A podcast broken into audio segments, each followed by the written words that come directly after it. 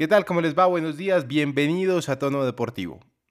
Si antes no había esperanza de que Colombia fuera al Mundial de Qatar 2022, hoy hay que decir que la esperanza aparece, revive y está más latente que nunca.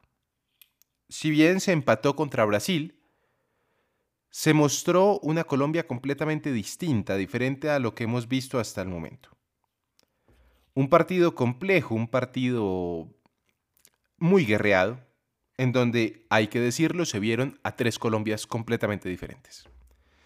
La primera, una Colombia que le regaló la pelota a Brasil, que supo aguantar y sobrevivir como pudo, algo muy similar a lo que hacía el equipo de Peckerman en Barranquilla el primer tiempo, dar la pelota y que el desgaste lo hiciera el equipo contrario.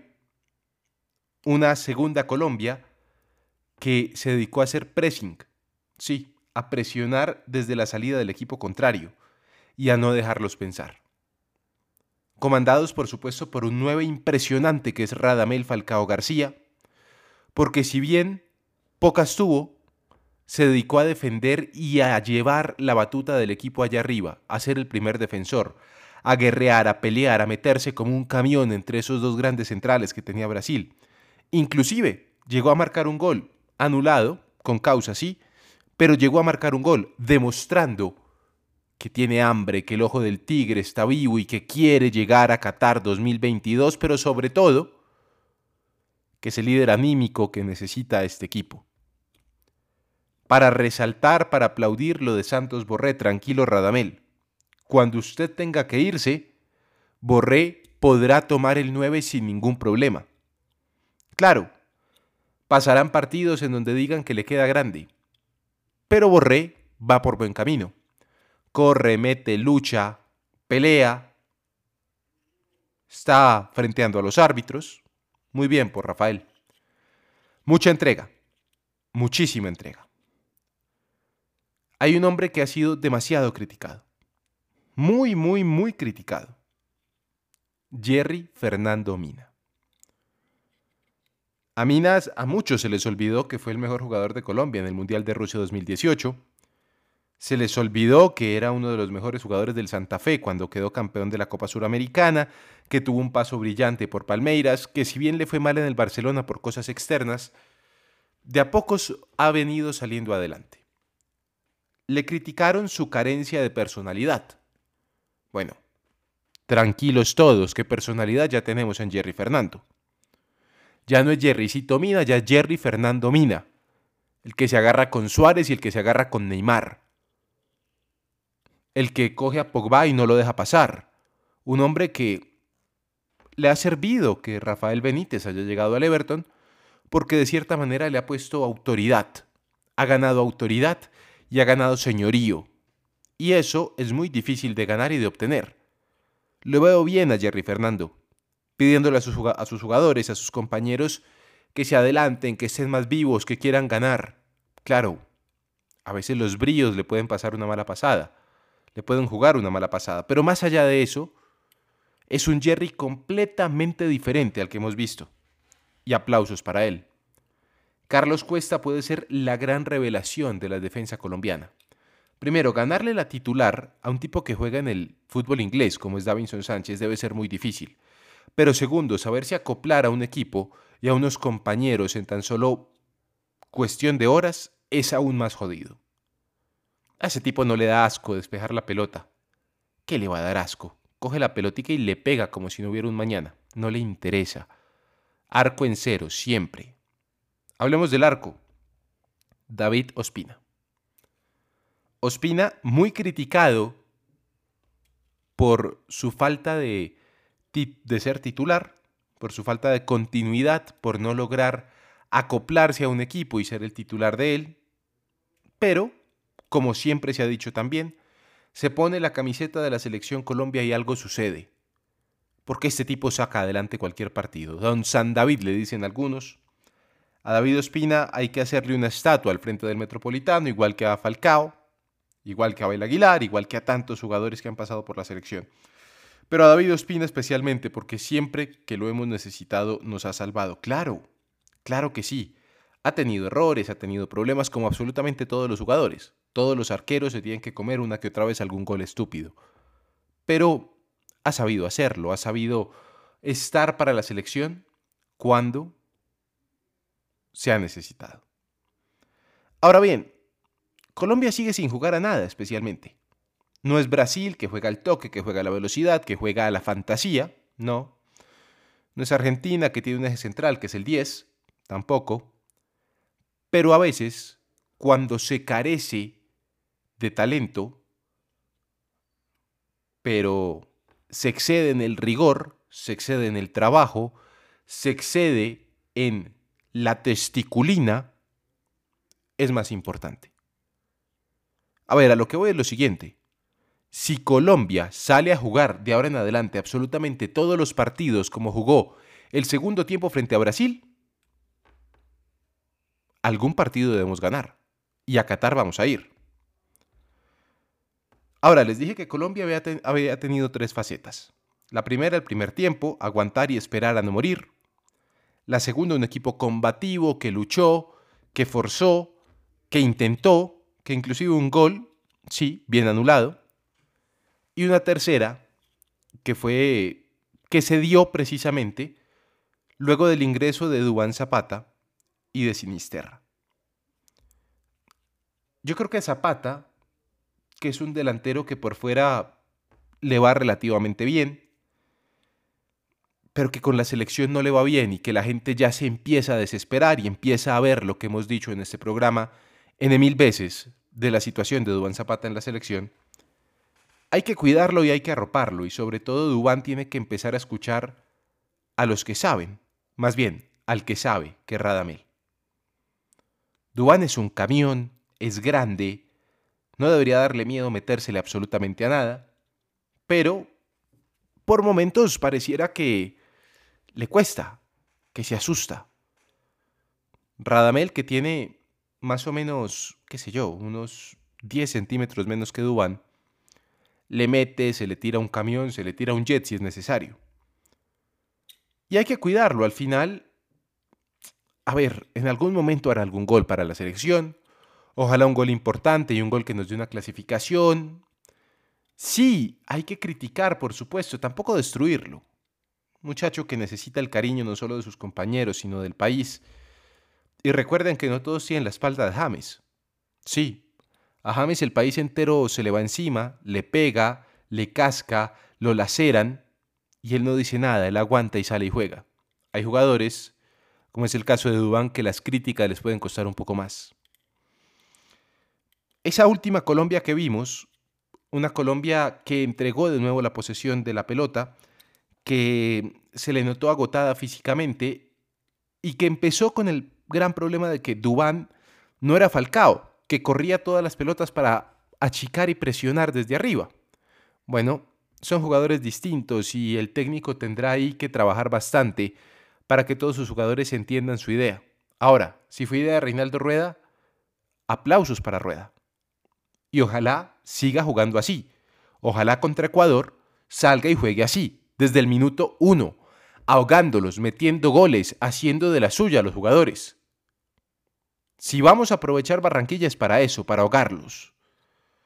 De lo contrario, pues que siga experimentando y seguramente las esperanzas irán desapareciendo de a poco. Pero por ahora, al menos yo, hoy, tengo la esperanza de que Colombia puede ir a Qatar 2022. Claro, sí juega como jugó el segundo tiempo contra Brasil. Don Santiago Villarraga, ¿qué tal? ¿Cómo le va? Buenos días. Alejandro, cordial saludo para usted, para todos mis compañeros y los millones de oyentes de Tono Deportivo. Y mire que yo lo dije antes, sumar contra Brasil es importante. Y se sumó. Se le quitó el invicto de victorias al líder de la eliminatoria.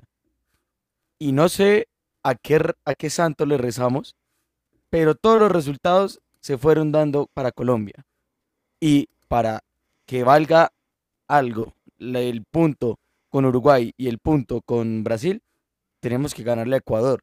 Gigante lo que hizo Rafa, eh, Rafael Santos Borré, Mateo Zuribe, y déjeme decirle, la de Colombia, ese cambio de Carlos Cuesta y Mojica qué bien le hace a la selección Colombia. Carlos Cuesta, qué jugador. Mojica, tuvo que levantar la mano, quizá no de la manera correcta o no de la manera que todos esperaban, pero a veces cuando voltean a ver y no lo ven a uno, hay que pararse como sea, ¿no? Digo yo. Don Omar Pachón, ¿qué tal? ¿Cómo le va su opinión después de este valioso empate frente a Brasil, en donde Brasil pierde dos y Colombia gana uno? Alejandro, muy buenos días. Buenos días para todos mis compañeros, los oyentes de Tono Deportivo que nos escuchan cada mañana a través de la y a nuestro podcast. Mire, bastante satisfecho con este empate. Yo creo que fue un partido por momentos perfecto. Momento que por Milo Vargas, no. Eh, Arboleda, nunca van a poder reemplazar a nuestro David Ospina y qué jugador, qué jugador tan decisivo, porque está cuando se le necesita. No tiene un rechace malo, rechaza para afuera, nunca para el centro. Organiza la defensa. Muy importante lo que hace David. Y, el otro ítem, yo creo que también pasa por el tema de Reinaldo. Muchos se van a subir al bus, eh, van a decir que, que evidentemente Rueda era lo que necesitaba Colombia, como lo he visto en las redes sociales. Eh, pero Reinaldo lo ha luchado, lo ha trabajado. Y yo creo que pocos eran los que desde cero creíamos en este proceso de Reinaldo Rueda. Y, ha demostrado que es un entrenador que conoce muy bien las eliminatorias. Me, atrevo a decir que es de los cinco o tres que más conoce las eliminatorias, no solo de Sudamérica, ya lo ha demostrado en Centroamérica también.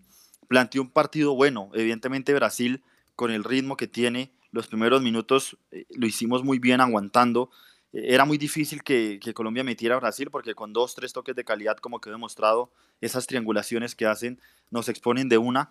Y Colombia lo manejó bien, supo aguantar, supo luchar cuando debió luchar y remató bien, por poco y lo gana. Ese planteamiento para mí estuvo muy bien.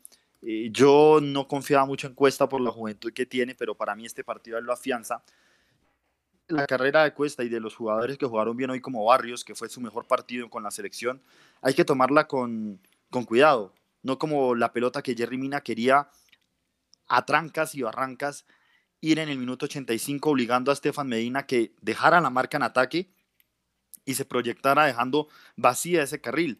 Yo creo que fue una decisión buena de Stefan porque hay que tomárselo con tranquilidad y hay que tomárselo con calma. Cuesta tiene que seguir trabajando, tiene que seguir mejorando unas cosas, pero hizo un gran partido. Barrios también. Le cuesta a veces soltar bien la pelota, pero lo hizo muy bien ayer. Y hasta con lujos y todo, pero ojo, donde ese lujo no le salga y el balón ya esté adentro, estamos contando otra historia. Así que hay que tomar el partido con pistas, pero como siempre lo he dicho, es mejor corregir ganando. Esta vez no se ganó, se empató. No se puede decir que el empate es una victoria porque eh, racionalmente estaría mal, pero para Colombia sabe a eso gracias al resultado de Ecuador y a que Brasil es un titán y se le sacó un punto a Brasil. Y eso es lo importante. El partido de vuelta va a ser totalmente diferente, pero Colombia se para muy bien y yo siempre lo he dicho, donde saquemos cinco puntos de esta ronda de partidos, la hacemos redondita. De nada sirve que contra Ecuador empatemos o perdamos este partido, porque el partido importante va a ser el jueves contra Ecuador. Bolivia derrotó 1-0 a Perú y Venezuela derrotó 2 por 1 a Ecuador dándole una mano a Colombia. Nos hicieron el trabajo, Exactamente. Porque cuando nos suman los que están cerca a nosotros, nos ayudan. Hay una cosa que dice Marpachón y es que Rueda probablemente es un técnico que es el que más conoce las eliminatorias y puede tener sentido. Ahora, como dice, hay que tomar con pinzas lo que pasó frente a Brasil. Hay que tomar con pinzas lo que hizo de planteamiento Reinaldo Rueda. Yo no creo que sea de subirse o no subirse al bus porque al fin y al cabo los errores de rueda han sido constantes cuando los ha tenido, igual que sus aciertos. Este acierto frente a Brasil de salir a presionar, de salir a tener al equipo contrario ahí, en el cuello, de no dejarlo respirar, es un gran acierto. Y yo le digo, si Colombia juega así, tiene todas las chances de ir al Mundial. Claro, van a salir a decir algunos que se creen puristas que es que se perdió el ADN, que se perdió... No, cuando no hay ADN, cuando nuestro fútbol no tiene una gran historia, cuando nuestros jugadores no son los más talentosos, hay que jugar a lo que se pueda jugar y a lo que le funcione. Y lo que está funcionando por el momento es eso. Así que hay que tener también, digamos que, mucho cuidado con lo que va a pasar de ahora en más. Que es un empate que nos da esperanza, sí, y que creo yo, Omar, nos obliga a ganarle a Ecuador. Porque la gente quedó con el sabor de boca de que se podía salir a luchar una victoria. Yo, estoy de acuerdo, Alejandro. Y de, rápidamente para tocar eso que usted dice, me parece bien que Colombia juegue así y estoy de acuerdo con usted. Nosotros no tenemos un fútbol que nos identifique, no somos España, que de hecho España tuvo que cambiar de esa famosa identidad para ganar una Copa del Mundo. Uruguay está cambiando de esa identidad que tiene porque tiene tres volantes con mucho toque. Antes solo tenía a Gargano y al ruso Pérez que metían pata. Entonces hay que entender que vamos transformándonos y, se va mutuando. Y yo por eso, yo entiendo que usted, digamos, eh, eh, asevera que es importante, sí, presionar, ir arriba. Obviamente en los 90 minutos no se va a poder sostener de 45 minutos en cada tiempo, yo creo que a lo mucho 30, porque físicamente, por más que se prepare un jugador, no da, independientemente del calor, la altura, el frío, no aguanta. Y por eso yo insisto que el partido estuvo bien aguantando a Borré. Martínez me parece que fue el peor jugador de la cancha, de, de eso salió su cambio, pero que dentro de todo funcionó porque presionaba, pero no se aceleraba. Quintero en esos ritmos bajos donde tocaba tener el balón estaba. Y para la segunda mitad, un hombre como Mateus fue importante. Y ahora contra Ecuador hay que plantear algo similar, parecido en el sentido de que no le podemos regalar la pelota tanto a Ecuador. Evidentemente, sí hay que soltarla. Nosotros fuimos a los dos mundiales en el global teniendo menos posesión que nuestros rivales. Así que es un puro cuento que Colombia necesita tener la posesión. A Ecuador, evidentemente, de pronto nos puede dominar más la pelota, pero tampoco nos lo podemos meter atrás porque Ecuador es, es importante en, ciertos factores, pero tampoco podemos regalar las espaldas. Tiene que ser un partido muy mesurado, no hay que extrañarse o presionar si en los primeros 20, 30 minutos no cerramos a Ecuador en su campo, porque, eh, ojo, ellos sí jugaron en Guayaquil, pero no están acostumbrados al calor de Barranquilla. Y es que yo insisto, el ambiente del metropolitano tiene algo, algo diferente. Sin lugar a dudas. Oiga, don Santiago, y es que usted lo ha dicho varias veces, no siempre hay quienes lo toman de buena manera, pero hay que decirlo. Cuando las cosas funcionan, independientemente del nombre que sea el que le funcionaron, sea José Peckerman, sea Bolillo Gómez, sea Francisco Maturana, hay que de cierta manera emularlas. Y, como bien lo dijo Omar, a los dos mundiales fuimos sin tener la posesión de la pelota. A los dos mundiales fuimos haciendo de Barranquilla nuestro fortín. A los dos mundiales fuimos entregando la pelota del primer tiempo y en el segundo presionando. Entonces, si el señor Rueda se dio cuenta que todavía existe en la cabeza de algunos de estos jugadores el poder hacer eso, va por muy buen camino, don Santiago. Pues Alejo, es que el tema de, Reinaldo, creo que se dio cuenta y es la mentalidad de todo técnico colombiano. Eh, dicen, y las estadísticas lo dicen, desde que se gane todo de, local y se, se roben algunos punticos de visitantes, se clasifica. Y pues Colombia recuperó los puntos que perdió en, en, Barranquilla contra Uruguay en Perú, porque se le ganó. Entonces, ¿cuál es el tema? Es que Reinaldo tiene esa mentalidad de que en, de local se tiene que dejar la vida. Y de visitante, mesurados, juguemos tranquilos. Y así se vio el partido del día de ayer contra Brasil. Porque el primer tiempo la sacamos barata. Una, una Colombia bien ordenada en la parte defensiva. Un David Ospina que sin duda alguna para mí es el mejor portero que ha tenido la selección. Y el segundo, y sobre todo los cambios. Y me gustó mucho eh, cómo leyó el partido Reinaldo Rueda, porque fueron los cambios precisos. Yo lo criticaba mucho a veces por los cambios, pero en este partido fueron los cambios precisos, las fichas encajaron bien en el rompecabezas. Y Omar dijo que ese roce de palabras que tuvo Jerry Mina con Estefan Medina. Yo creo que Jerry sabía que se podía ganar este partido porque los últimos 20 minutos de los brasileños estaban sin piernas, no querían correr y se podía. Ya es otra cosa de que pues se tenía que sumar y, se sumó, pero créanme que contra Ecuador se tiene que salir como se jugó el segundo tiempo, a presionar, como cuando Uruguay nos, nos puso contra, la, contra el arco en, en su casa. Así, tenemos que llegar encerrarlos en el, en el, en el arco de ellos y sobre todo tenemos que recuperar es el tema de, de la diferencia de gol. Aunque Venezuela nos ayudó, Ecuador todavía tiene más 7 y Colombia tiene 0. Hay que golear a Ecuador en, en Barranquilla. Hay que buscar hacer la mayor cantidad de goles posible. Hay una cosa con esa situación de Mina y Estefan Medina. Algunos la vemos bien, la vemos con buenos ojos porque vemos actitud, porque vemos ganas, porque vemos mm, testiculina. Otros la ven mal, o bueno, no la ven mal, quizá no la ven de la misma manera que la vemos algunos. ¿Por qué? Omar la ve desde un punto de vista en donde estábamos 0 por 0, lo dijo Rafael Dudamel, si no estoy mal en la transmisión. Si no ganaste 90 minutos en los últimos 4, no te vas a arriesgar.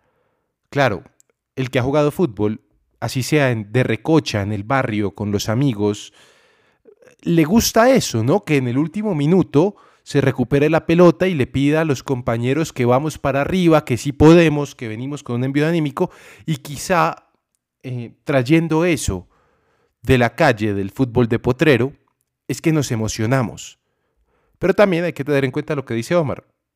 Había que tomarlo con pinzas.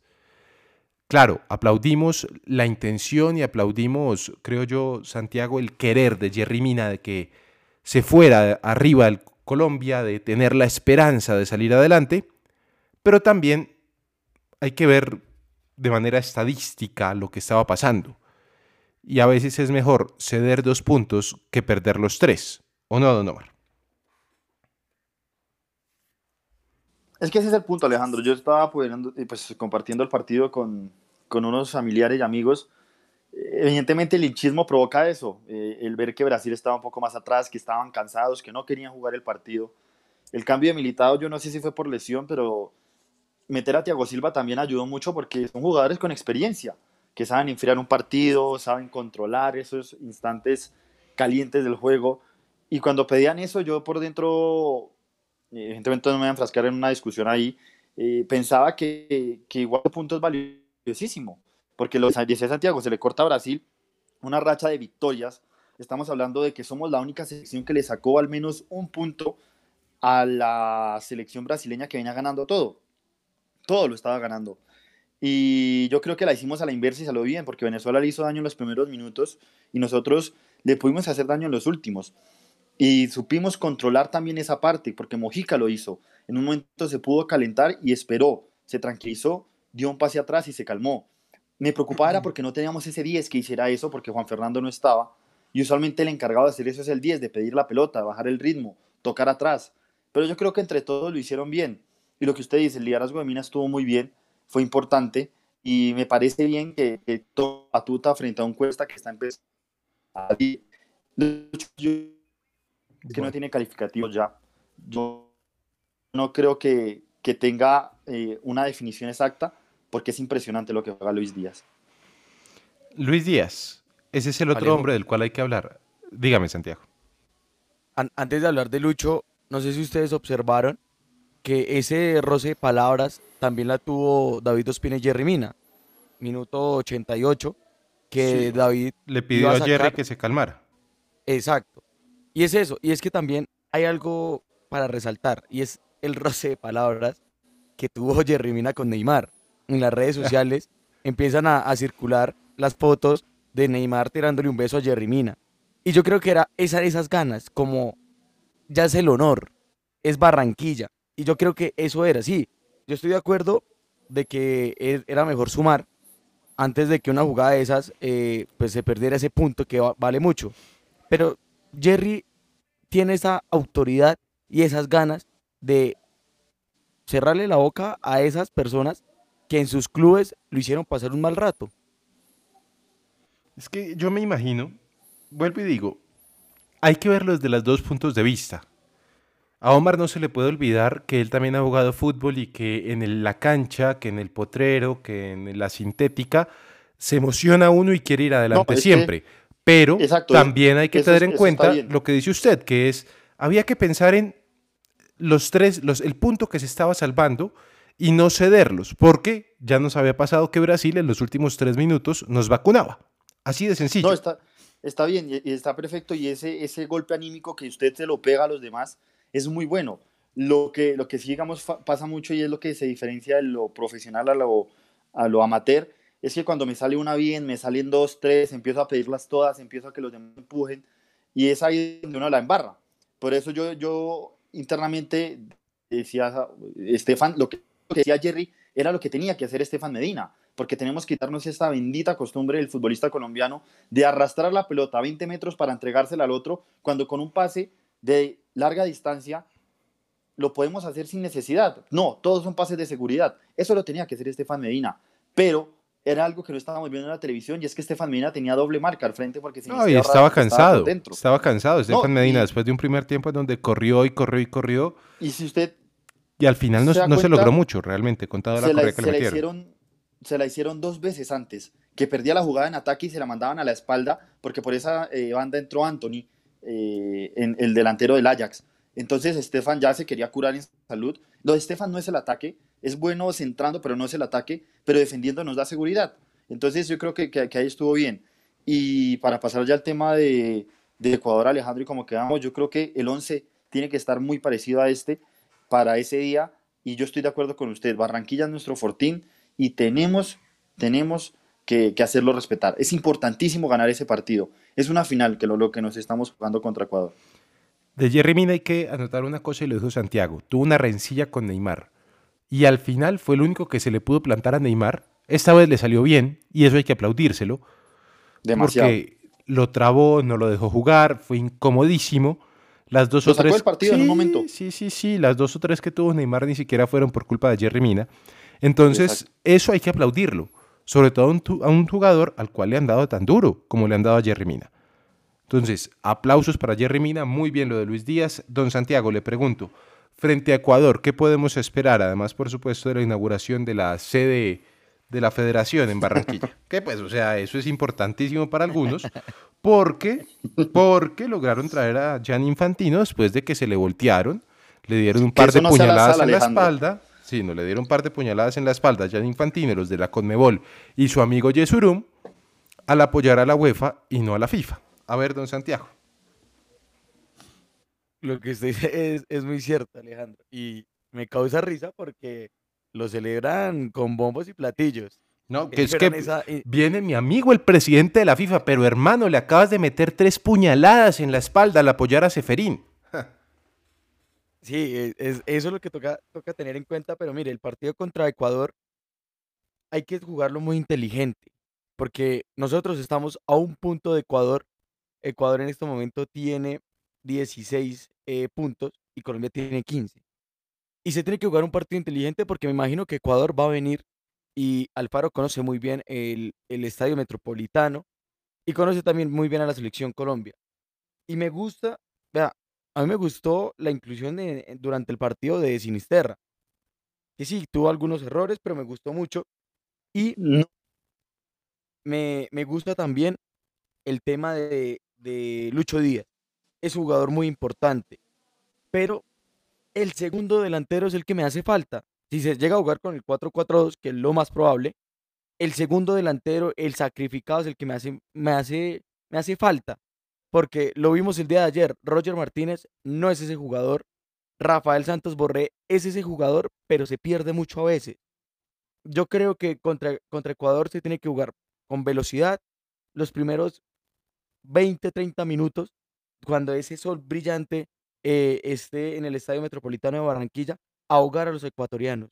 Tenemos que ahogarlos, salir a jugar y sobre todo necesitamos a Quintero que tenga la pelota y pruebe media distancia. Porque media distancia es importante. Don Omar, ¿qué esperamos del partido? Yo pienso al revés que Santiago. Qué raro, ¿no? Pero ah, primero lo de, lo de Sinisterra a mí sí no me gustó voy a hablar como hablan en el barrio, papi, si entras tienes que estar enchufado, no puedes entrar cansado, no puedes entrar. te regalo el papi, Omar. Tienes, tienes, que, tienes que correrlas todas. Estás frente a Brasil, en el Metropolitano, tienes que correr todos los balones, abrir los espacios. Hizo una jugada bien al final, pero entró muy mal, muy mal Sinisterra. Y a mí me encanta Sinisterra, tiene mucho fútbol y en el Feyenoord juega demasiado bien, pero entró con el perdón de los oyentes, entró con popito, entró con mucho sustico. Y yo creo que contra Ecuador hay que aprovechar eso, pero a la inversa. Hay que dejar que ellos salgan, hagan el desgaste, aguantar un poquito, pero controlar, que nosotros controlemos y ellos hagan el desgaste, nos presionen, traten cuando ya ese calor haya hecho eh, hervir la sangre de ellos, estén cansados, el sudor estén cayendo por la barbija de cada ecuatoriano, ¡pum! Ahí es. Entrar con, con rapidez, transiciones rápidas, a dos, tres toques, dos cortos, uno largo, y, hacerles daño. Así fue como le hicimos a Brasil en el segundo tiempo. Y si a Brasil le, le, causamos algo de susto, a Ecuador le empacamos a menos dos. Vuelvo y digo, hay que repetir las fórmulas que funcionan. Si le funcionaron a Peckerman, que decían que no trabajaba, ¿cómo no le van a funcionar a Reinaldo Rueda, que dicen que sí trabaja? Imagínense ustedes. Señoras, señores, hasta aquí llega Tono Deportivo el día de hoy. Nos encontramos mañana y previa de lo que será el partido frente a Ecuador. Además, toda la información del deporte nacional y mundial. No olvide www.tonodeportivo.com para más información. Feliz día.